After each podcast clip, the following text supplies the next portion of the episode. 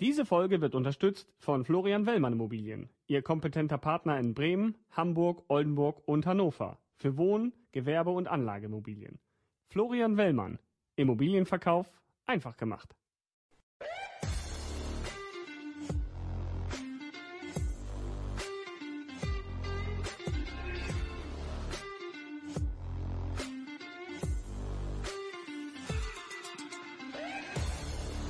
Und herzlich willkommen zu Business Meets Bremen, zur ersten Videofolge. Heute ist Carsten Horn zu Gast. Schön, dass du da bist, Carsten. Er ist der Erste, der zum zweiten Mal zu Gast ist. Warum? Wir äh, starten mit Business Meets Bremen jetzt auch in Videoform. Das heißt, ab Januar nächstes Jahr gibt's jeden Montag äh, um 18 Uhr eine neue Folge. Ihr könnt sie dann hören auf eurer Lieblingsplattform oder auch sehen auf YouTube. Carsten, du bist wie vor einem Jahr noch äh, CEO von Nordsee. Auch noch, wenn wir uns in einem Jahr sprechen? Da kannst du von ausgehen. Erstmal hallo Leonard, danke, dass ich da sein kann und äh, wir können uns in einem Jahr gerne äh, in der gleichen Form hier verabreden. Sehr gut. Anders als äh, ein Gründer bist du ja als Geschäftsführer irgendwie nicht auf ein Unternehmen festgelegt. Du hattest jetzt mehrere Stationen schon. Gibt es irgendwas anderes, was so ein Gründer vom Geschäftsführer unterscheidet? Das ist eine gute Frage, weil ich mich auch mal gefragt habe, ob ich nochmal gründe oder nicht.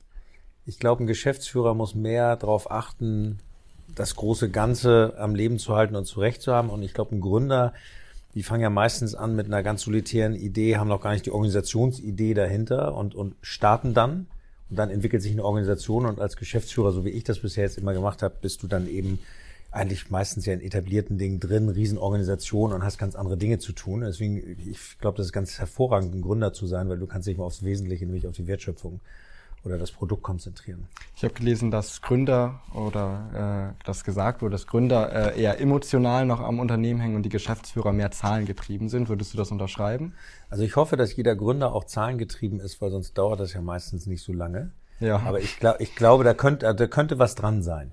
Okay, also du würdest auch sagen, äh, du bist da vielleicht noch ein bisschen mehr zahlengetrieben, weil du das Unternehmen eben nicht seit 20 Jahren aufgebaut ja, hast. Ja, ich bin, ich bin total zahlen- und faktengetrieben. Auf der anderen Seite ähm, könnte ich das, was ich tue, nicht machen, wenn ich nicht emotional an der Marke hängen würde, wenn ich das Ganze nicht total, also auch, auch das Produkt cool fände, dass diese ganze Herausforderung, das gehört schon dazu, aber ich, also da bin ich schon deutlich mehr Zahlen und Fakten getrieben und ich glaube, so mancher Gründer, der, der glaubt einfach so an seine Idee und wird wahrscheinlich, wenn er zahlengetrieben wäre, das nie verwirklichen, weil er denken würde, das wird nie funktionieren und nachher funktioniert es irgendwann. Ne? Ähnlich ist wahrscheinlich der Arbeitsaufwand. Äh Gibt es Geschäftsführer, die eine 40-Stunden-Woche haben und am Wochenende frei? Ähm, ich würde die gerne kennenlernen, ich würde sie bewundern und würde gucken, wie sie es machen, weil ich glaube, wenn du ein sehr guter Geschäftsführer bist, kannst du das sogar hinkriegen. Ähm, damit sage ich nicht, dass ich ein schlechter bin, weil ich habe es nie hinbekommen. Woran liegt das? Kannst du nicht loslassen am Wochenende irgendwie dann? Naja, das ist, weil ich, ich, ich mache, ich, ich macht diese Jobs oder den Job, den ich jetzt mache, und auch die letzten, das sind alles Dinge, wo ich mit vollem Herzblut drin hänge. Und das für mich immer mehr eine Mission als eine Aufgabe. Es geht, geht auch nicht, nicht nur um, also natürlich geht es um Geld, aber eigentlich das, was ich jetzt gerade tue, würde ich für Geld wahrscheinlich nicht tun, aber weil ich diese Aufgabe so spannend finde. Und wenn du das als Mission siehst, dann gehst du einfach auch die Extrameile. Ist wie beim Sport. Wenn du was erreichen willst, dann trainierst du eben auch sieben Tage und dann macht dir das auch Spaß. Ne? Und bist du eher der Typ, äh, der dann das Handy die ganze Zeit äh, nicht stumm schaltet, sondern direkt äh, dran geht, wenn es klingelt? Oder hast du so Arbeitsphasen dann am Wochenende, dass du zwischendurch auch mal ein bisschen Ruhe hast? Mich ruft eigentlich keiner am Wochenende an aus der Firma. Traut sich niemand oder äh, weil die alle dann im Wochenende sind? Nee, das ist, wir haben, das im, im Krisenfall passiert das, aber dann sind wir auch darauf eingestellt. Ansonsten ähm, ähm, würde ich, glaube ich, am, am Wochenende keinen Anruf bekommen, der nicht angekündigt ist.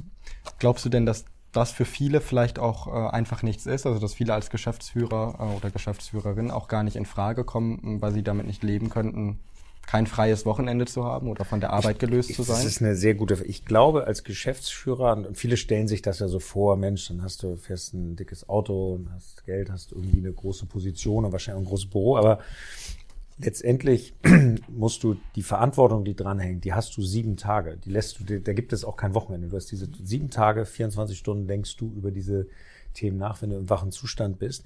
Und das ist nicht für jeden was. Gar, garantiert nicht. Also das musst du, also ich glaube, ganz viele Leute den würde, die würden, denen würde das keinen Spaß machen, es wäre auch nicht gesund für sie. Wann hast du gemerkt, dass es was für dich ist? Ich habe das, weiß gar nicht, aber ich glaube, wir, wir haben beim letzten Mal auch schon drüber gesprochen. Ich habe ja meine Karriere nie geplant im Sinne, Ja. in fünf Jahren will ich das sein, in fünf Jahren will ich das sein, sondern ich habe immer das, was ich gemacht habe, habe ich, habe ich gesagt, ich will der Beste sein, der diesen Job gerade macht. Und da war für dich klar, auch wenn es das Wochenende wegnimmt von Anfang an, also das war nie so ein Gedanke, Ich den hab du hattest. immer, ich habe ja mein Studium als Surflehrer verdient. Im Winter in der Druckerei gearbeitet, im Sommer in der Surfschule und ich habe sieben Tage da gearbeitet. Das hat mir Spaß gemacht. So, dann äh, hat mein, Bruder hätte nie gedacht, der hat immer gesagt, dass, dass ich jemals überhaupt einen Anzug anhab, hätte er nicht geglaubt. Dann bin ich in den Job, bin ich ja, ähm, habe ich in Immobilienentwicklung bei Max Bar gemacht, dann bin ich äh, Regionalleiter geworden und dann bin ich auf einmal Geschäftsführer bei Blume 2000 geworden. Das war nie geplant, das kam dann immer. Ne? Und wie oft machst du so Urlaub im Jahr? Ähm, fairerweise, ich kann ja im Moment nur aktuell sprechen und durch diese beiden Krisenjahre habe ich tatsächlich wahrscheinlich, wenn es hochkommt, in zwei Jahren zehn Tage gemacht. Das ist aber nicht normal und das ist auch überhaupt nicht, bin ich nicht stolz drauf, aber das ist einfach jetzt in diesem Krisen, in diesen beiden Krisenjahren war das einfach nicht anders zu vereinbaren. Ist wahrscheinlich auch jetzt nicht meine Stärke, hätten wahrscheinlich andere radikaler gemacht. Also du machst schon gerne Urlaub oder äh, vermisst dann die Arbeit auch nach einiger Zeit? Nee, ich mache total gerne Urlaub. Ich würde davon träumen, mal richtig schön zwei Wochen Urlaub mit meiner Frau zu machen und, und äh, völlig ohne Firma zu sein. Das ist nur im Moment wirklich theoretisch. Wir sind Gastronomieunternehmen in der Corona-Krise. Das ist einfach, das ist so, als wenn du einen Kapitän fragst, der, der, der in, in, in, na, in Seenot ist. Wir sind nicht in Seenot, aber schon in sehr schwieriger See ist und sagst, gehst, gehst mal kurz auf Wochenendurlaub. Ne? Machst du dann nicht. Das funktioniert nicht. Und was hältst du von Co-Geschäftsführern? Also es gibt ja oder immer mehr Unternehmen zumindest, die das ausprobieren, dass es zwei Leute gibt, dass wenn der eine im Urlaub ist, äh, vielleicht nicht andauernd erreichbar sein muss, sondern wirklich mal die Urlaub sich machen das kann. teilen, Die so sich das als teilen, Chef. genau. Ich finde ja. finde ich total, total spannend und finde ich total ähm, ähm, gut. Ich glaube, die meisten Geschäftsführer sind gar nicht geeignet dafür. Wärst du geeignet? Ähm, ich glaube jetzt ja, vor zehn Jahren nicht. Da wäre ich zu sehr noch Alpha gewesen und, und nee, musst du nach. Ich, ich glaube, heute, heute könnte ich das, ja. Und wie ist es bei schweren Entscheidungen, die normalerweise ein Geschäftsführer alleine treffen kann, muss, äh, wo sich beide dann nicht einig sind? Braucht es dann nicht dann einen dritten sogar, dass es immer irgendwie eine Entscheidung Du gibt? hast, du hast ja, du bist ja als Geschäftsführer eh nie alleine. Du hast, du hast, äh, ich habe ein Board of Directors, mit denen ich die Dinge mache, Operations Director, Commercial Director, Finance Director ähm, und so weiter. Und ich habe Shareholder. Ne? Es gibt eigentlich kaum Geschäftsführer, die nicht auch Shareholder haben. Also entweder sind sie an der Börse notiert und dann sind es die Aktionäre oder wir haben eben, wir, wir gehören einer Private Equity Firma, das sind unsere Investoren. Und, und äh, letztendlich haben wir eine super, super ähm, strikte Governance mit denen. Ich komme gerade jetzt aus unserem sogenannten Monthly Closing Call, haben gerade über den ganzen Oktober muss, musste ich die ähm, Gewinn- und Verlustrechnung, Bilanz, Cashflow und all diese Dinge mit denen besprechen. Und du hast immer jemand, ähm, der dich challenge. Insofern triffst du die nicht alleine. Viele Entscheidungen musste ich jetzt alleine treffen während Covid, ähm, weil das war ganz interessant. Da sagt dir ja keiner, so jetzt musst du entscheiden, mach das Büro dicht. So jetzt musst du entscheiden, mach, ähm, bereite dich auf die Schließung der Läden vor oder irgendwelche so. Das, Ja. Das musst du auf einmal tun. Ne? Und auf einmal, wir waren eigentlich immer auch zwei Wochen vor den, vor den, den gesamten Ding, weil wenn du mal, so, dann musst du sowas mal entscheiden. Aber ansonsten ähm, hast du immer, oder ich habe auch einen Aufsichtsrat, ne? Habe ich auch. Also Ja. Also mehrere Leute noch, die dir im Nacken sitzen. ja, aber ist gut. Ich halte das für wichtig. Und bist du da eher der Typ, der sagt, Entscheidungen muss eh gemacht werden, ich bring's schnell hinter mich? Oder äh, grübelst du schon auch noch danach, wenn es entschieden ist, länger? Nee, in der Regel, also ich bin ein total faktenbasierter Entscheidungsmensch. Und ich mache ein ganz einfaches Muster. Ich, ich sammle alle Daten und Informationen zusammen, was meistens ja Datenpunkte sind. Dann äh, gehe ich in den Verstehmodus, Understand, also verstehen, äh, gucken, was, was sehe ich daraus, wie muss ich die clustern, was kann ich daraus nehmen und weil, welche Lösungsoptionen gibt es. Muss So. ein Geschäftsführer entscheidungsfreudig sein? Sollte entscheidungsfreudig sein, aber sollte, sollte die, die Freude sollte zumindest auf irgendwelchen äh, Entscheidungsmodellen basieren, die nicht, nicht Bauch oder Hüfte heißen. Ne? Als wir uns vor gut einem Jahr getroffen haben, haben wir auch schon ein bisschen über dich als Geschäftsführer gesprochen und ich hatte damals schon gefragt, ob du so einen klassischen Tagesablauf hast. Hattest du nicht. Äh, Meine Nachfrage knapp ein Jahr später dazu. Gibt es denn Elemente in deinem Tageslauf, die du jeden Tag hast? Ja, sehr früh aufstehen. Das ist das Thema. ähm, morgens Sport machen. Was machst du da? Ähm, meistens laufen, ab und zu Yoga. Was ich als Yoga bezeichne, würde jeder, der Yoga macht, wahrscheinlich sagen, was, was macht er da für Verrenkung? Macht das so online mit, mit, mit einer, ähm, äh, auf so einer Plattform und das, also entweder Laufen oder Yoga und ich habe jetzt, ähm, hole ich morgen ab, mir, mir jetzt endlich ein Rennrad bekommen. Das war ja sehr schwierig, in der, äh, echt schwierig, Räder zu bekommen und werde jetzt ab nächste Woche dann auch zweimal morgens oder abends auf, auf die Rolle gehen und, und trainieren. Das brauche ich einfach, um körperlich fit zu sein, um auch, auch den, den, den Kopf frei zu haben. Ich könnte das ohne Sport, würde ich, wäre, glaube ich, die Aufgabe unmöglich. Was heißt früh aufstehen für dich? Ähm, also normal ist dann 5.30 Uhr, aber diese Woche auch schon mal 4 Uhr. Und wann gehst du ins Bett? Ähm, gute Frage. Wahrscheinlich eher, ich versuche dann, ich versuche immer so sechs Stunden hinzukriegen. Fünf ist Minimum.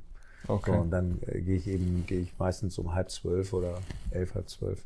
Und ist dann zwischendurch auch noch Zeit, mal was anderes als Arbeit zu machen oder ist es dann wirklich von morgens bis abends Arbeit außer Sport und Essen? Ja, ich, ich muss jetzt so ein bisschen aufpassen. Ich kenne ja nicht, weiß ja gar nicht, wer das alles so sieht. Ne? Ja. Und ich möchte nicht, dass der Eindruck entsteht, oh, als Geschäftsführer musst du keinen Urlaub machen, musst knüppeln wie ein Blöder.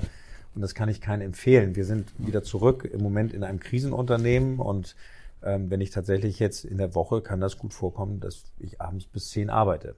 Ja manchmal zwischendurch eine Pause eine Stunde und dann setze ich mir nochmal zwei Stunden hin und, und mache dann was und das, das kann vorkommen. Aber bitte, ich möchte nicht, das ist, Geschäftsführung geht auch anders. Ne? Okay. Wiederkehrende Elemente, habt ihr morgens vielleicht auch äh, auf, auf der Arbeit dann ein Meeting, alle zusammen, um den Tag zu besprechen, irgend sowas? Oder? Ähm, es, gibt, es gibt zwei ganz wesentliche Routinen. Also es gibt ja so eine genannte Firmengovernance. Ne? Ja. Alle drei Monate Aufsichtsratssitzungen, du hast jeden Monat Monthly Closing, du hast alle drei Monate das nennt sich Quarterly Business Review. Warum spreche ich in Englisch? Weil wir ein internationales Unternehmen sind. Wir gehören einer internationalen Gruppe und wir sprechen auch nur Englisch. Insofern haben wir auch gar kein anderes, kein Wort dafür. Nicht, damit es wichtiger klingt. Ähm, und haben diverseste. Wir haben monatlich Monthly Marketing Call, wo wir also verschiedene wiederkehrende Dinge. Und ich habe zwei Sachen, die ich mit meinem direkten Führungsteam mache. Das ist einmal ein Weekly Check-in. Ja. Das machen wir immer Montagmittags. Machen wir eine Stunde Weekly Check-in. Kurz einmal kalibrieren die Woche, was haben wir vor, was sind die wichtigen Themen. Und wir machen, und das verpasse ich jetzt gerade, ähm, ähm, das erste Mal, äh, Weekly Checkout.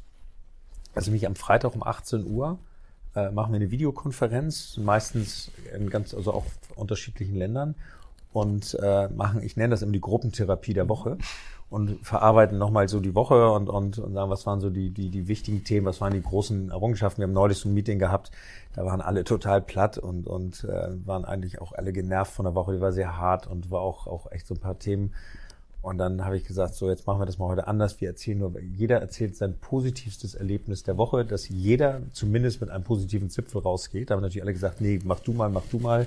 Ich habe noch nichts. Und nachher hat tatsächlich jeder was Positives gefunden und wir sind ganz positiv rausgegangen. Deswegen ist dieses Weekly Checkout, das ist eine, eine, äh, für uns eine ganz liebgewonnene Routine. Dann danke, dass du das für uns verpasst heute. Es hört sich auch an, als ob man irgendwie als Geschäftsführer auch so ein bisschen Psychologe sein muss. Ähm, du hast du musst ja das, das, das Thema, du, man führt ja eigentlich kein Geschäft. Ne? Ja. Das ist ein Zitronenfalter, faltet ja auch keine Zitronen. Sondern du hast ja als, als Geschäftsführer, wenn du sowas führst, hast du, hast du fachliche Komponenten, hast sehr viel Finance-Komponenten, aber du hast, es ist am Ende, ist das größte Thema, was du machst, ist People Management. Die richtigen, du bist eigentlich wie ein, wie ein Trainer. also muss man hoch empathisch sein dafür? Äh, ich weiß nicht, ob man das muss, aber es, es hilft bestimmt, ich glaube nicht, dass das ein zwingendes, zwingendes Thema ist. Ich, ich glaube, es hilft jedem, aber es gibt genug, auch, glaube ich, sehr gute Geschäftsführer, die 0,0 empathisch sind.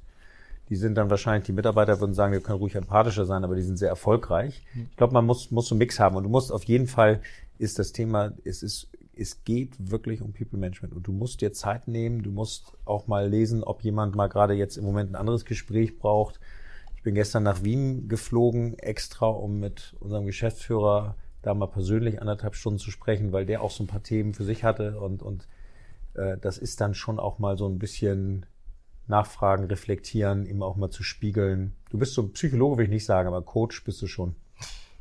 Und was würdest du sagen, wenn du sagst, du musst irgendwie äh, die Leute auch ein bisschen lesen können, verstehen können?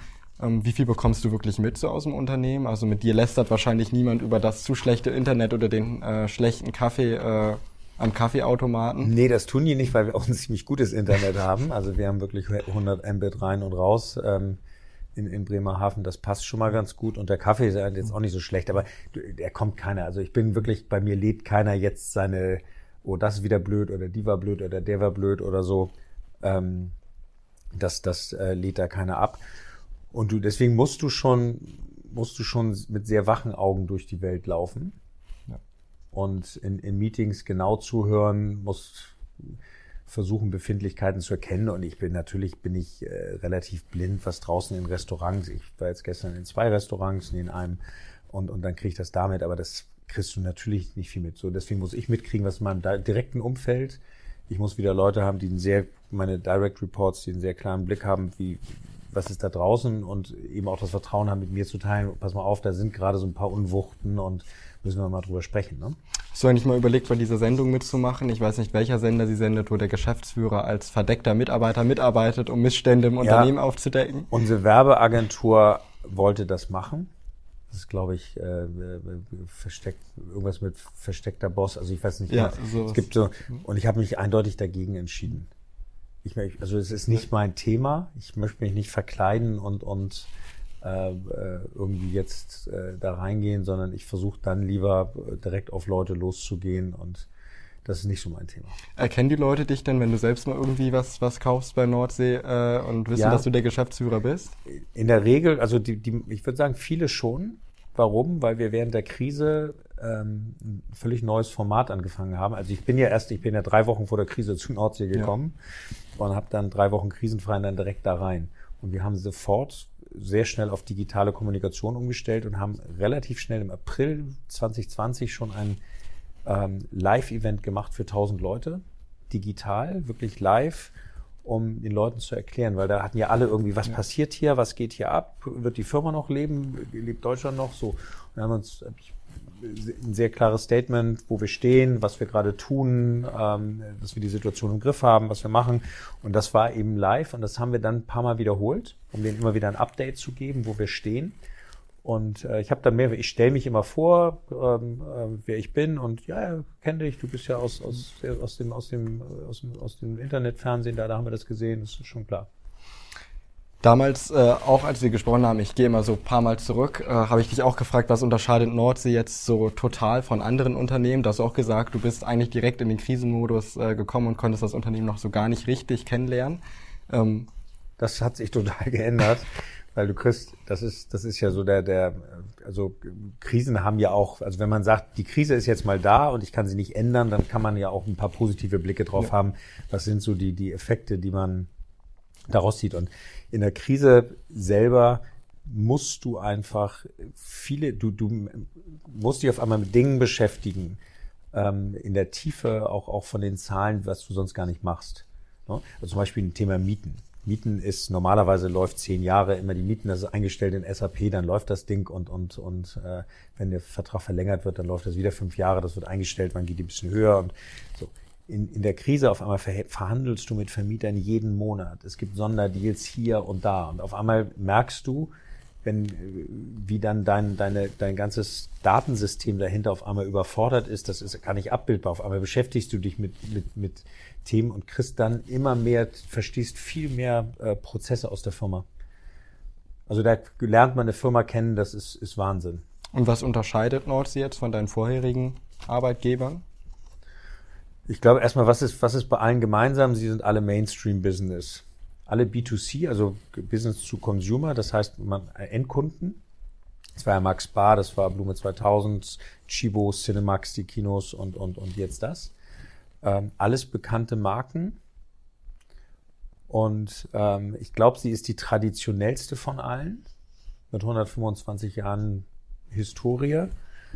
Ähm, sie ist vom, ja, da ist Shibo ähnlich. Vom Markenbekanntheit sind sie, sind sie eigentlich alle gleich. Ähm, ich glaube, sie hat den größten Transformationsbedarf.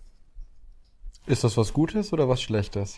Ich finde es total pur. Also ich, ich, also manchmal würde ich mir wünschen, der Bedarf wäre nicht ganz so groß, mhm. aber ich finde, ich, ich hätte keine, also mein Thema wäre es nicht, eine Firma einfach so im Tagesgeschäft über ein paar Jahre zu managen und nicht zu verändern. Ich finde Veränderung total toll. Und wenn man mich eigentlich fragt, bin ich, was mache ich eigentlich, dann sage ich nie CEO oder selten, sondern sage ich, ich bin Transformational Leader.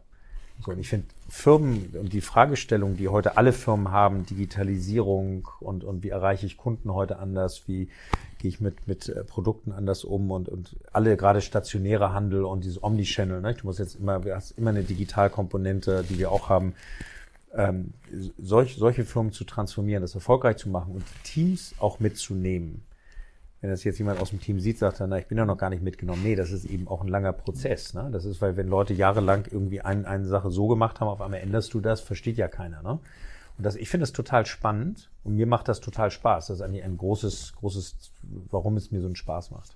Und wenn du jetzt äh, bisher immer bei B2C-Unternehmen warst, könntest du dir vorstellen, oder ist es möglich für dich auch B2B zu übernehmen irgendwann als Geschäftsführer? Oder ist das zu sehr unterschiedlich? Na, B2B, wir haben, wir haben auch B2B-Komponenten. Ne? Insofern ist das, ich glaube, ein völliges B2B-Unternehmen würde mich jetzt nicht so reizen, aber wir haben ja auch B2B äh, ähm, äh, Komponenten, wo wir mit anderen äh, Businesspartnern Geschäfte machen. Darfst du so ein Beispiel sagen?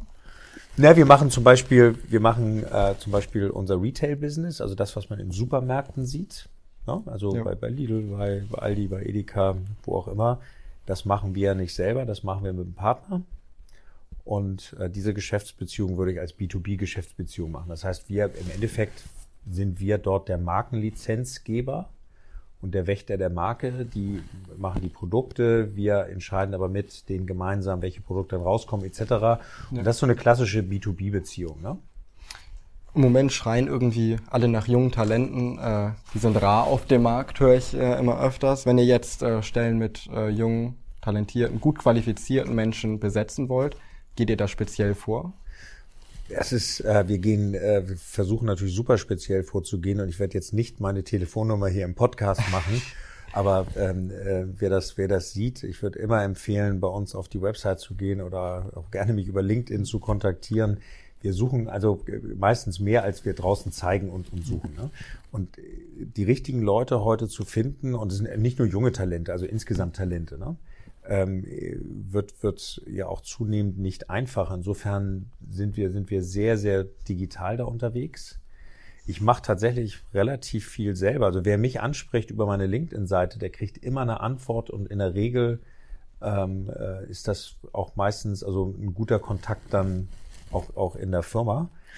Und ähm, wir machen natürlich sehr viel digital, wie ich gesagt habe, gehen in alle Kanäle, machen aber auch, und das ist auch Aufgabe von Geschäftsführern von Führungskräften, selber auch sehr aktiv zu sein auf diesen Kanälen, relevanten Content äh, zu produzieren, äh, indem ich man irgendwelche Artikel mal postet oder Statements oder wie auch immer, um dann auch wieder wieder Kontakte zu kriegen. Und ich spreche auch direkt. Ich suche manchmal direkt nach Leuten auf LinkedIn und spreche die direkt an. Ne?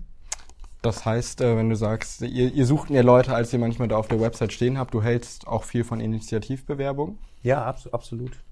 Und Wonach suchst du dann? Also äh, was könntest du empfehlen, um da ein gutes LinkedIn-Profil zu schaffen? Was spricht dich an? Was äh, sorgt dafür, dass du sagst, den versuch, bei dem versuche ich es mal?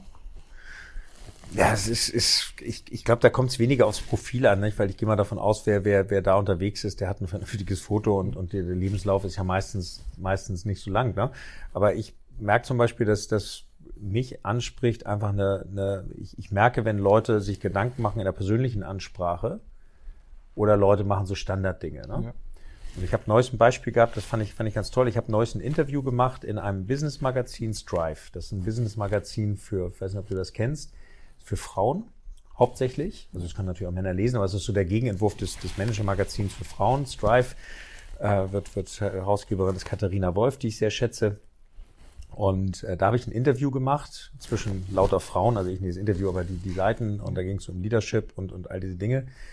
Und ähm, da war auf einer Seite ganz groß abgebildet einer meiner Leitsätze, wie man ruhig bleibt. Das ist aus dem Vietnam Dschungelkrieg gibt es vier mhm. Dinge: Ruhe bewahren, durchatmen, nachdenken, Einzelschuss. Ne? Ja. Das ist bei uns auch bei meinen Töchtern immer, wenn sie wenn sie nervös werden, ruhig bleiben, durchatmen, nachdenken, Einzelschuss. Das haben die ganz groß abgebildet.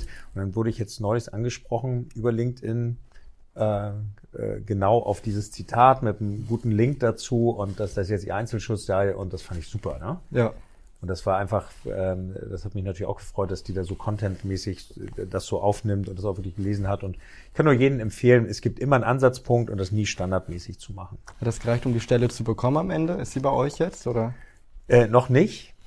Aber ich kann ein anderes Beispiel bringen. Mein Bruder ist damals Vorstandsassistent bei VW geworden. Eine Stufe danach. Erst zu VW und dann danach Vorstandsassistent, weil er in der Immigration-Schlange am New Yorker Flughafen. No, also Ja. musste für die musste seine Sachen davor zeigen. Stand vor ihm damals Daniel Godewert. Daniel Godewert war damals der CEO. Ich weiß nicht, ob er da schon bei VW war oder vorher bei Ford. Und den hat er einfach angesprochen. Na, Herr Godewert, der hat gerade ein Buch geschrieben auf Ja. Buch. Dann haben sie sich unterhalten, hat ihm Visitenkarte gegeben, wenn sie nach Deutschland wiederkommen und mal was wollen. Dann hat er ihn angesprochen, hat einen Job bei VW gehabt äh, und ist da relativ weit gekommen. Und hat er damit gerechnet damals, als er ihm das gegeben hat? Oder äh, ist er aus allen Wolken gefallen, als der Anruf kam dann? Ähm, ich, ich, ich werde ihn am Wochenende fragen und dir berichten. Super. Gibt es denn spezielle Benefits, den die euren Mitarbeitern bietet, äh, damit sie sich für euch entscheiden? Na, wir sind, also ähm, ich, ich, ich glaube, das Wesentliche ist erstmal, äh, wir versuchen den Leuten klarzumachen, und das müssen die natürlich auch selber sehen, was es für eine, für eine tolle Marke ist. Dass wir eine, ähm, denen zu erklären, welche Strategie wir haben und warum wir auch in Zukunft noch relevanter sein werden als, als heute. Ähm, wir haben äh, ein, ein fantastisches Büro. Kennt- Hast du ja mal gesehen. Also das ist wirklich das schönste Büro, in dem ich hier gearbeitet habe. Fischereihafen in Bremerhaven, sehr modern, alles sehr schön. Open Space. Da könnte man fast denken, da arbeitet Google. Das ist wirklich ein tolles Büro. Ähm, wir haben, glaube ich, einen ganz wesentlichen Punkt, den wir jetzt aus der Krise auch mitgenommen haben, Hybrid Working eingeführt. Hybrides Arbeiten. Das heißt, wir haben jetzt ein Modell, das heißt, ähm, äh, wir, wir arbeiten, die können Montag und Freitag arbeitet jeder, kann er arbeiten, wo er Lust hat. Ist das äh, freiwillig oder verpflichtend? Nee, ist freiwillig, wo, wo du Lust hast. Also wenn, die, wenn du Lust hast, im Büro zu arbeiten, arbeitest du im Büro. Wenn du Lust hast, zu Hause zu arbeiten, arbeitest du zu Hause. Und wenn du Lust hast, ähm, keine Ahnung, irgendwo zu arbeiten am Strand, dann arbeitest du am Strand. Das ist uns relativ egal. Deswegen nennt sich das auch mobiles. Und Dienstag bis Donnerstag ist dann eigentlich eher Pflicht, da zu sein. Also wenn du Reisen hast, hast du Reisen. Ne? Ja. Und das hilft gerade Leuten, die auch, wir haben sehr viele Leute, die äh, pendeln nach Bremerhaven und haben dann da eine Wohnung oder ein Zimmer oder so und dann am Wochenende äh, leben die in einer anderen Stadt, in Köln, in München, in Hamburg und da ist es dann ganz, ganz, äh, es kommt jetzt sehr gut an, dass man dann eben auch sagen kann, okay, ich kann von Freitag bis Montag zu Hause sein, Dienstag bis Donnerstag bin ich wieder in der Firma. Ne? Ihr habt jetzt aber nicht sowas irgendwie wie ein äh, Fitnessstudio im Unternehmen für eure Mitarbeiter oder sowas als Nee, da sind wir, ich meine, fairerweise, jetzt komme ich wieder auf das Krisenthema, ist jetzt ein bisschen langweilig, aber äh, haben wir jetzt in der Krise, haben wir, haben wir eher kein Fitnessstudio da hochgezogen.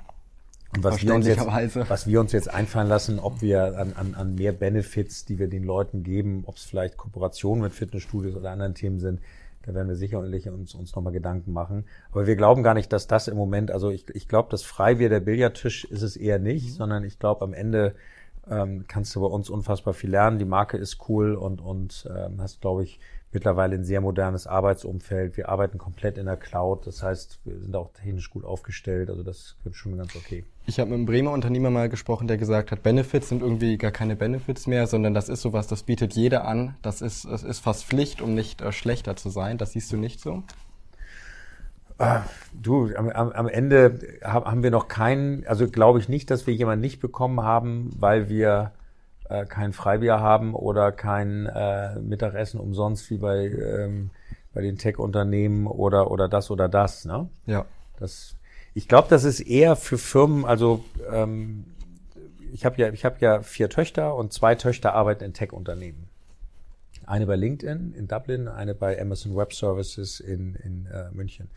Und du hast schon in diesen Firmen für diese Tech-Talents sehr viele junge international, gerade so in Dublin, ne, immer kalt, meistens regnet's, da äh, bieten die schon irre viel und das hilft denen eben auch diese Community zusammen zu haben. Ja. Und den Effekt sehe ich weniger, dass sie ins Fitnessstudio gehen kann, sondern vielmehr darin, dass eben alle sich dann da aufhalten, auch abends nochmal was machen und dadurch hat sie eben eine, ihre ganze Community da und das ist für die ein Riesenvorteil. Ne? Das ist so ein bisschen, macht ja auch Adidas in, in Herzogenaurach, die haben ja auch ihren Campus da, ne? Das, äh, in, in the middle of nowhere. Ist für euch aber irgendwie nichts.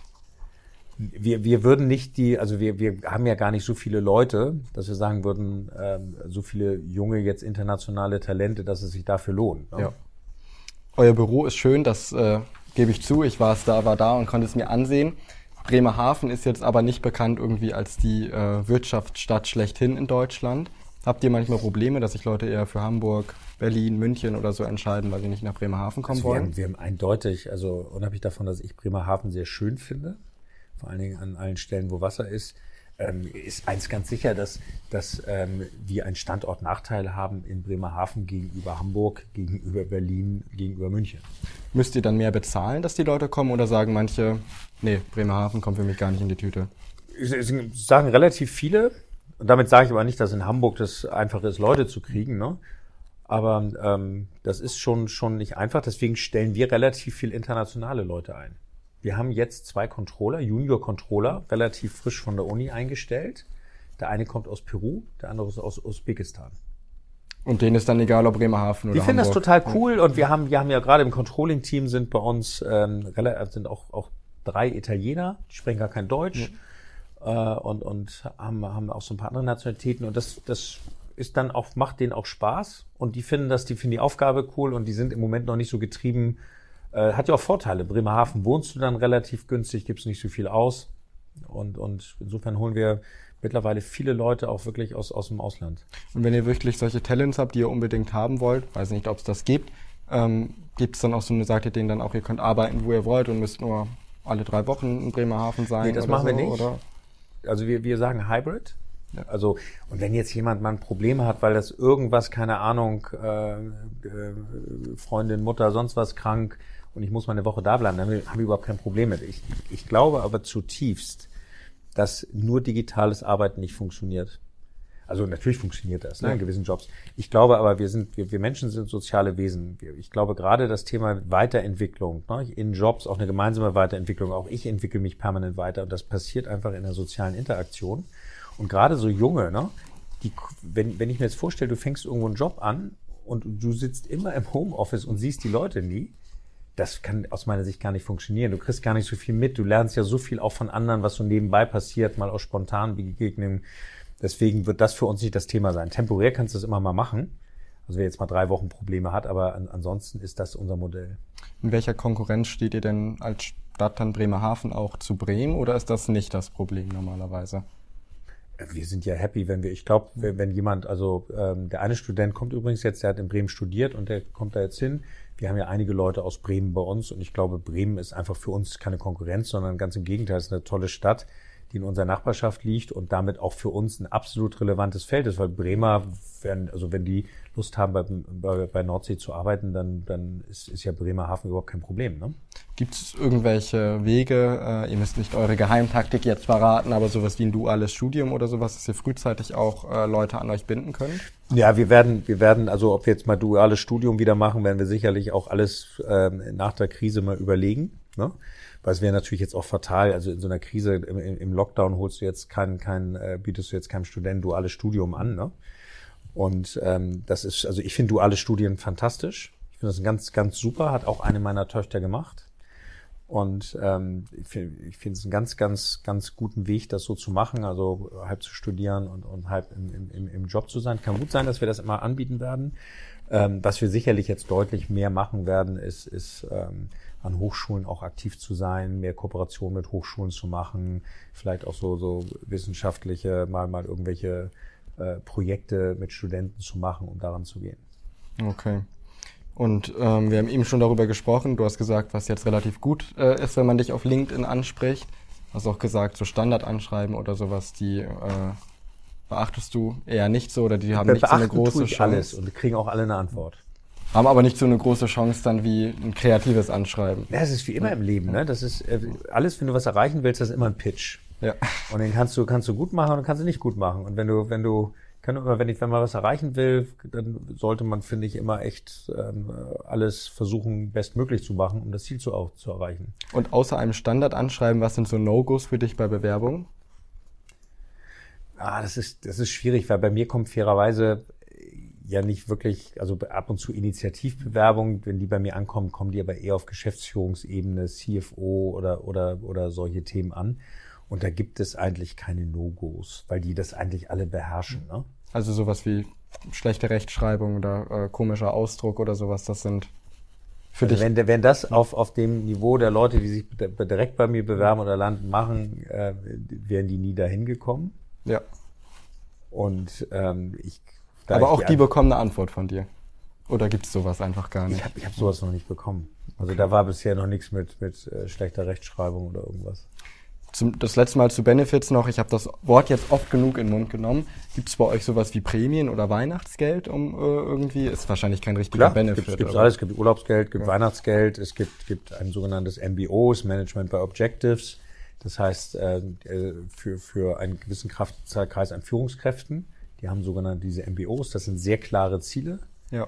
Äh, und und ähm, wenn die erreicht werden, gibt es verschiedene Stufen, wie man so erreichen kann, dann äh, ist die flexible Komponente, ja. Wir haben es jetzt mehrmals schon angesprochen, Corona hat viel verändert, ähm, vieles schneller vorangebracht, auch gerade im digitalen Bereich. Ich sehe es bei mir an der Schule. Wie siehst du äh, das Nordsee-Restaurant der Zukunft, sagen wir in zehn Jahren?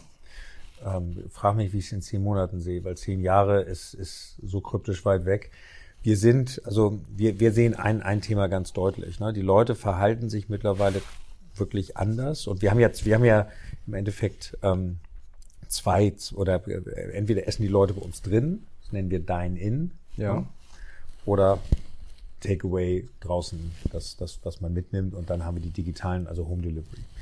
Und ähm, ich glaube zutiefst daran, dass sich das Dine-In-Business etwas zurückentwickeln wird, dass sich deutlich mehr in Takeaway, aber auch in Meals at Home, also so in Ready-Cooked Meals, dass sich Leute auch Dinge äh, mitnehmen, keine Ahnung, Fisch auf Gemüse und sonst was, die ich nur in die Mikrowelle schiebe oder, oder sonst was tue. Äh, das Nordsee-Restaurant selber sehe ich mehrere Sachen. Das erste ist, du wirst digital bestellen können, ob das mobil ist oder ob das in sogenannten Kiosklösungen ist. Ja. Das ist das Erste. Das werden wir auch relativ zügig machen. Click und Collect haben wir jetzt schon und das andere werden wir einführen. Das Zweite ist, wir werden sehr stark daran arbeiten, frischer zuzubereiten, on demand und nicht so viel, wie das bei Nordsee ja traditionell ist. Es wird da mittags ganz viel von einem schon vorbereitet und es ist fertig. Das wird sicherlich viel mehr on demand sein. Wir, das Re- Nordsee-Restaurant der Zukunft wird sicherlich mehr Anteil an veganen Teil oder plant-based haben. Da frage ich mich, ist das dann, aber wenn, wenn's, muss ich kurz einmal einsteigen, wenn das veganer Fisch ist, ist es ja kein Fisch mehr. Kommen diese Leute dann wirklich und bei euch essen das auch? Lohnt sich das für euch? 25 Prozent der Deutschen sind Flexitarier. Das heißt, die sind keine Hardcore-Veganer, Vegetarier oder sonst was, sondern ernähren sich bewusst mit weniger ähm, ähm, tierischem Protein. Ne? Ja. Die essen mal Fleisch, mal Dings, aber so wenig. Also 25 Prozent. Das ist eine große, große Zielgruppe. Lohnt sich das heute schon, unsere drei Produkte, die wir haben? Wir haben jetzt gerade neues, so, so ein Spicy Tuna, plant-based, auch eingeführt. Ähm, das ist im Moment noch ein relativ kleines Geschäft. Wir sind aber zutiefst überzeugt. Elektroautos waren auch mal klein. Ja. Ne? Das gab es mal ganz wenig und, und Online-Läden waren auch mal ganz wenig. Ne? Klar. So, und du musst, du musst einfach, da fangen wir jetzt an zu entwickeln. Wir haben ja auch in, investiert oder unsere Shareholder haben investiert in eine holländische Firma, die das, die das machen, in Novish. Und mit denen entwickeln wir neue Produkte und das, das werden wir entwickeln. Aber nochmal zurück wieder, was, was wird anders sein? Also weniger Dine-In, es wird sehr viel, also digitale Bestellwege sein, es wird frischer zubereitet sein, es wird sicherlich auch fettreduzierter sein. Wir arbeiten jetzt in, an, an einem Konzept, wo wir komplett ohne Öl frittieren. Also mit so einer Airfry-Technik, ne? Ja. um einfach ähm, auch, auch ähm, jünger zu machen. Wir versuchen ähm, deutlich, deutlich Energieverbrauch, all das zu verändern und wir werden, ähm, man wird Nordsee deutlich stärker in digitalen Kanälen sehen. Ähm, sprich, also wir werden, unser Home Delivery Anteil ist jetzt schon deutlich gestiegen und wird noch deutlich steigen. Kannst du uns da einen Überblick geben, was so äh, Dine-In, was zum Mitnehmen und was Home Delivery, was da so die Anteile un ganz ungefähr Ja, es sind? ist, also ich, im normalen Geschäft hast du, hast du, wenn du 2019 war das wahrscheinlich irgendwie ähm, knapp 40 Prozent Meals, also Dine-In, 40 Prozent ähm, äh, rein Snacks und dann Beverage und, und äh, noch Fresh Fish, was wir ja auch machen. Also fr- so, so ein Delikatessensalat und all diesen Kram. Äh, 2019 war Home Delivery so. Heute sind wir etwa bei drei Prozent Umsatzanteil. Und das wird nächsten Jahr auf fünf Prozent gehen. Ne? Und das wird, wird ähm, sukzessive steigen. Was wir jetzt auch machen, das wird äh, auch, auch die Nordsee, Nordsee-Restaurant der Zukunft wird nicht nur Nordsee verkaufen, sondern wir haben heute schon äh, um die 55 sogenannte Dark Kitchens, also dunkle Küchen, nennt man das ja, oder Ghost Kitchens, äh, wo wir hinten praktisch in der Küche eine andere Marke produzieren, die nur digital verkauft wird. Ja. Die geht nicht nach vorne. Und wir verkaufen zum Beispiel, heute kannst du auch in Bremen, weiß ich gar nicht, ob es schon geht, aber in Bremerhaven geht schon, verkaufen wir Otakos. Otakos ist eine französische, total coole junge Marke. Totale Rapper-Marke. Also eigentlich mhm. völlig, wenn man, also super erfolgreich und das sind so French Tacos. Ne? Ähm, und die ähm, verkaufen wir jetzt online. Also ein Kunde bestellt Otakos und kriegt die aus einer Nordseeküche. Genauso machen wir das mit GoFish. GoFish ist unsere junge Marke, die wir jetzt auch nach hinten verkaufen. Es wird also sehr viel, sehr viel digitaler werden, sehr viel, sehr viel frischer werden, äh, auch noch mit anderen Produkten etc. Viele Gründer, Jungunternehmer haben davon gesprochen, dass in der Pandemie ganz, ganz viele Chancen gab. Würdest du jetzt sagen, dass es für Konzerne wie euch ähm, auch Chancen gab, die ihr nutzen könntet? Oder war es eher, naja, sowas Krisenmodus halt, ja. Nee, total Chancen. Also für mich war die, die Chance war, weil eigentlich ist ja jedem klar geworden, warum digitale Kanäle jetzt wichtig sind. Das ist mittlerweile fast allen bei uns klar geworden. Vorher, du hast ja immer so, wenn du veränderst, klappt nie. Ist wie bei E-Autos, ne? Ja. Das ist, ach, wird, oder auch damals Zalando, die verdienen nie Geld, Retouren und irgendwann sind sie dann ganz groß. Ja, habe ich schon immer gesagt, sagen sie dann, ne? Bei E-Auto, du hast ganz viele Dinge, die glaube ich nicht dran und dann findest du ja in Deutschland eher erstmal acht Gründe, warum es nicht funktioniert, statt äh, zwei, warum es funktioniert, ne? Ja. Die sind ja eher so eine, so eine Yes-But, also Ja-Aber-Kultur und nicht so eine Why-Not. Und äh, während der Krise habe ich gemerkt, es ist eine deutlich mehr Offenheit äh, für Veränderungen, ne? weil die merken, du musst einfach Dinge verändern. Und jetzt äh, während Corona, äh, wie ist das bei Dienstreisen eigentlich mit euch? Ein harter Themencut natürlich, äh, aber fahrt ihr das zurück auch? Also Dienstreisen werden erstmal per se ähm, sich insgesamt total reduzieren. Warum? Weil wir einfach gelernt haben, dass digital echt sehr gut funktioniert ich glaube bei uns, also rein von der These, ich glaube bei uns wird sich wahrscheinlich so 25 Prozent das reduzieren. Trotzdem werden 75 Prozent dieser Reisen bleiben. Ne? Ja. Weil gerade auch in Business-Kontakten ähm, einfach, wir treffen uns jetzt demnächst mit Coca-Cola, mit einem größeren Team. Da, das ist ein ganz anderes Treffen, wenn du das, wenn du dich da triffst, wenn du Dinge besprichst, auch mal vielleicht mal direkt in die Praxis rausgehst. Insofern, ich glaube, so Businessreisen werden sich bei uns wahrscheinlich 25 Prozent reduzieren und 75 Prozent wird bleiben ich habe, wenn ich jetzt mein persönliches Verhalten sehe, bin ich eigentlich auf dem Level wie vorher, weil ich ja. relativ viel unterwegs bin. Und flexible Büromöglichkeiten, also du hast schon gesagt, ihr habt das äh, angepasst jetzt während der pa Pandemie, aber bei euch hat trotzdem jeder noch seinen festen Arbeitsplatz dann? Ja, hat er. Und also wir, wir haben aber auch so Flex, Flexdesk-Bereiche, ja. wo, weil wir gerade ja auch relativ viele internationale Kollegen haben, die auch mal von anderen Firmen uns mal für zwei Wochen kommen und, und ähm, dann haben wir so Flex-Desk-Bereiche, wo die sich, wo die sich hinsetzen. Und so ein Modell, äh, so, so Flexible Office, ist das auch was, was du dir in Zukunft vorstellen kannst? Also dass man morgens ins Büro kommt und äh, sich da hinsetzt, wo man Lust drauf hat, so verschiedene Bereiche also ich, und ich so. Find, ich würde es ich würd's mir sehr wünschen, dass wir das auch demnächst irgendwann mal umstellen und sagen, dass die Leute eigentlich eher sich auch mixen und, und äh, in, in, in den Teams zusammensetzen, wie sie es an dem Tag gerade brauchen. Ja. Aber ich glaube, so weit sind wir noch nicht ganz so. Okay. Wir müssen leider viel über Impfungen, Corona äh, widersprechen jetzt in den letzten Wochen. Wie ist das bei euch? Gibt's, haltet ihr eure Mitarbeiter an, sich impfen zu lassen? Ähm, oder wie ist das bei euch? Gibt es 2G im Büro, 3G oder sowas? Nein, im Büro haben wir, wir haben bei uns im Büro ist im Endeffekt, ähm, äh, wir testen uns, also wir, wir testen zweimal in der Woche. Wir machen aber, das kontrollieren wir nicht, sondern wir sagen unseren Leuten, die kriegen von uns Tests und können sich jederzeit holen, sollen sie machen. Ja. Ähm, wir wissen nicht, wer geimpft ist oder nicht geimpft ist. Bewusst? Wir dürfen es gar nicht wissen. Ja. Wir dürfen gar nicht, also das sind ja Fragestellungen gerade auch, da bin ich mal sehr gespannt, wie die Politik das so lösen will. Ne? Wir dürfen die nicht fragen. Aber so ein bisschen spricht sich ja wahrscheinlich schon rum. Also könnt ihr ungefähr schätzen, ob 20 Prozent, 80 Prozent geimpft sind oder überhaupt keine Ahnung? Keine Ahnung. Ich würde, meine Hypothese wäre, dass wir das, wie wir in Deutschland haben, aber wir dürfen die Leute nicht fragen. Ja. Wir dürfen theoretisch, wenn, wenn wir jetzt eine 2G-Regelung, unsere draußen in Sachsen gibt es jetzt ja 2G, aber die Mitarbeiter sind weiterhin 3G. Ne? Ja. Das wird dort, ähm, auch in Österreich ist das auch so. Da weiß dann der Restaurantleiter, da müssen die das einmal vorweisen, an der Sachen, entweder ihr, ihren Impfausweis, äh, Pass oder ihr, ich bin, bin geheilt oder eben ihr Test. Das wird eingetragen. Die müssen abends die Listen vernichten aus Datenschutzgründen und wir dürfen das nicht zentral erfassen.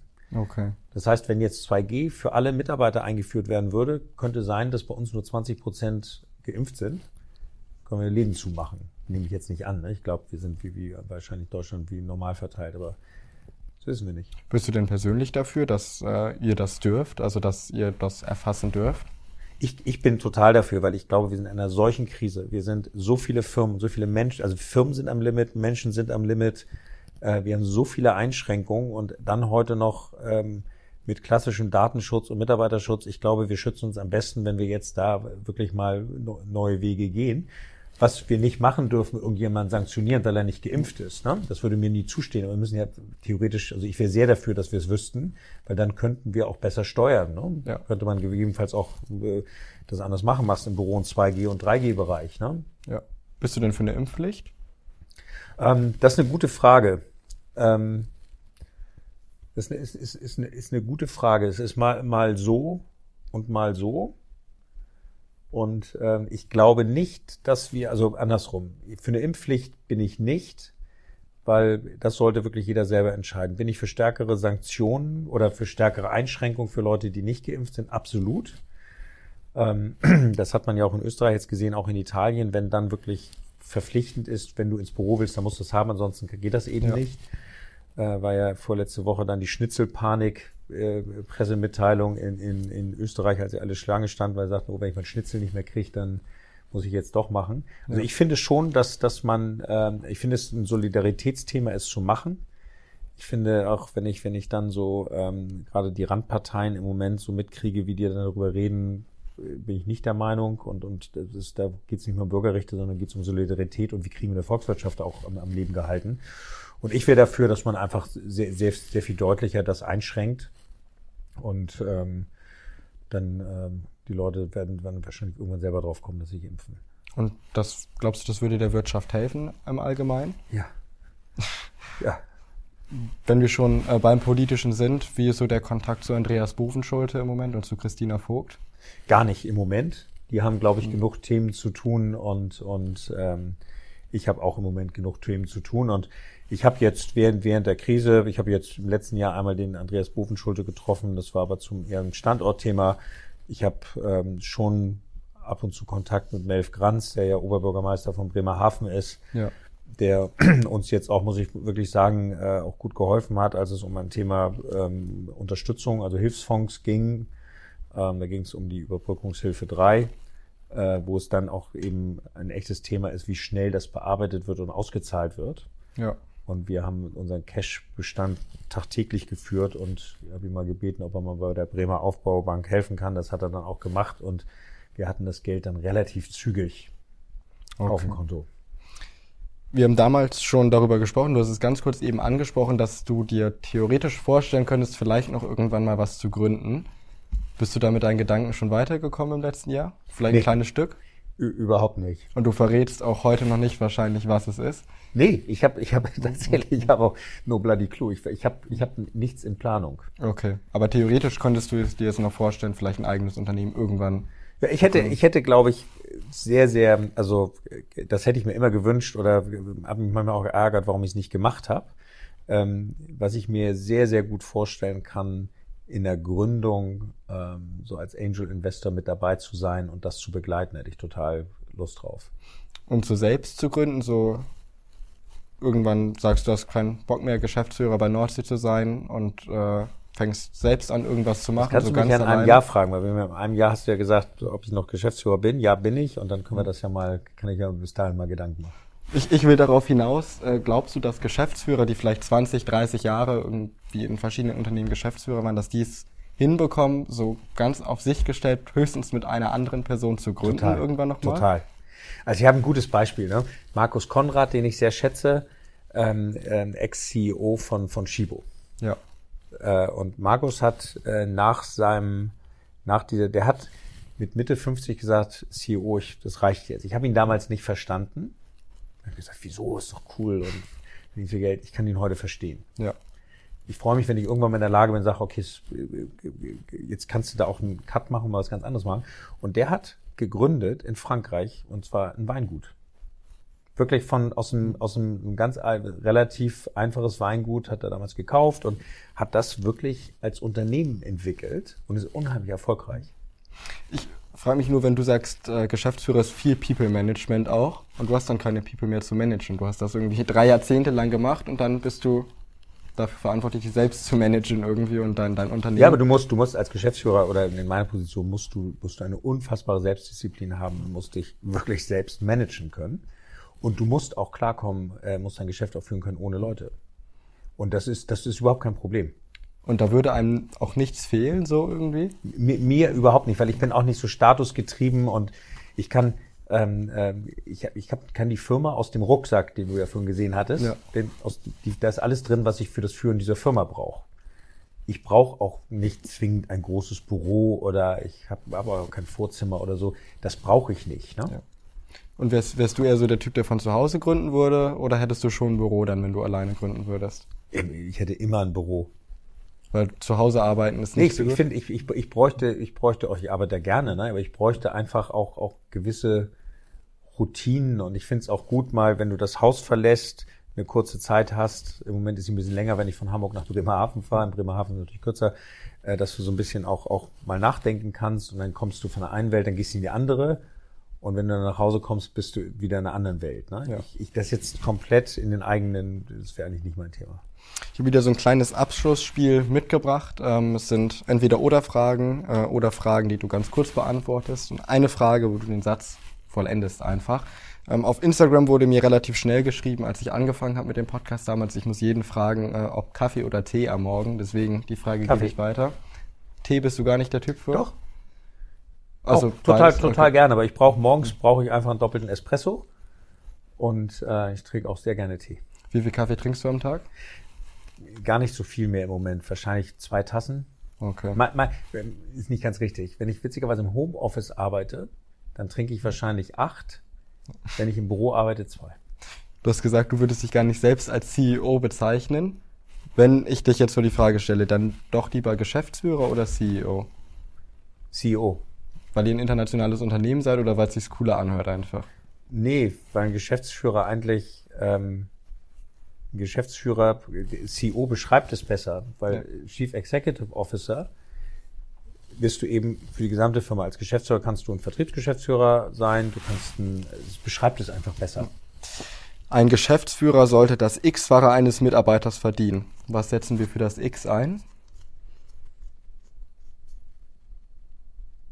Da kann man nichts einsetzen, weil das ist ja die Frage, in was für ein Unternehmen du bist und, und Sagen wir mindestens, mindestens das so und so vielfache verdienen. Mindestens das anderthalbfache. Das anderthalb. Das ist jetzt einfach eine, eine Ausweichantwort gewesen, weil die, die kannst du einfach nicht. Also so eine klassische Politikerantwort. Die kannst du nicht. Ja, die hätten das wahrscheinlich noch. Die hätten wahrscheinlich dann gesagt, dass äh, ich es auch gut finde, dass Mitarbeiter ja eigentlich viel verdienen und sie sollten auch mindestens Mindestlohn verdienen und dann würden sie. Babababab. Dann hätte ich die Frage schon wieder vergessen gehabt. Genau. Oder ich konnte sie mir halt merken. Fisch ist äh, besser als Fleisch, weil ähm, ist ein deutlich äh, das, das, ähm, der Stoffwechselprozess dieses ähm, äh, Fischproteins ähm, in der Hälfte der Zeit von Fleisch durchgeht. Und äh, Garnelen oder Krabben, was isst du selbst lieber? Garnelen. Was essen eure Kunden lieber? Ähm, beides. Okay. Welches Produkt präsentiert ihr uns denn in den nächsten Monaten, von dem wir noch nichts wissen? In den nächsten Monaten, von denen wir noch nichts wissen. Ein ähm, ähm, ein Next Generation Nordsee Restaurant. Dann bedanke ich mich fürs Zuschauen. Vielen Dank für deine Zeit und äh, ab Januar dann jeden Montag um 18 Uhr auf YouTube und auf allen Podcast-Plattformen. Ciao.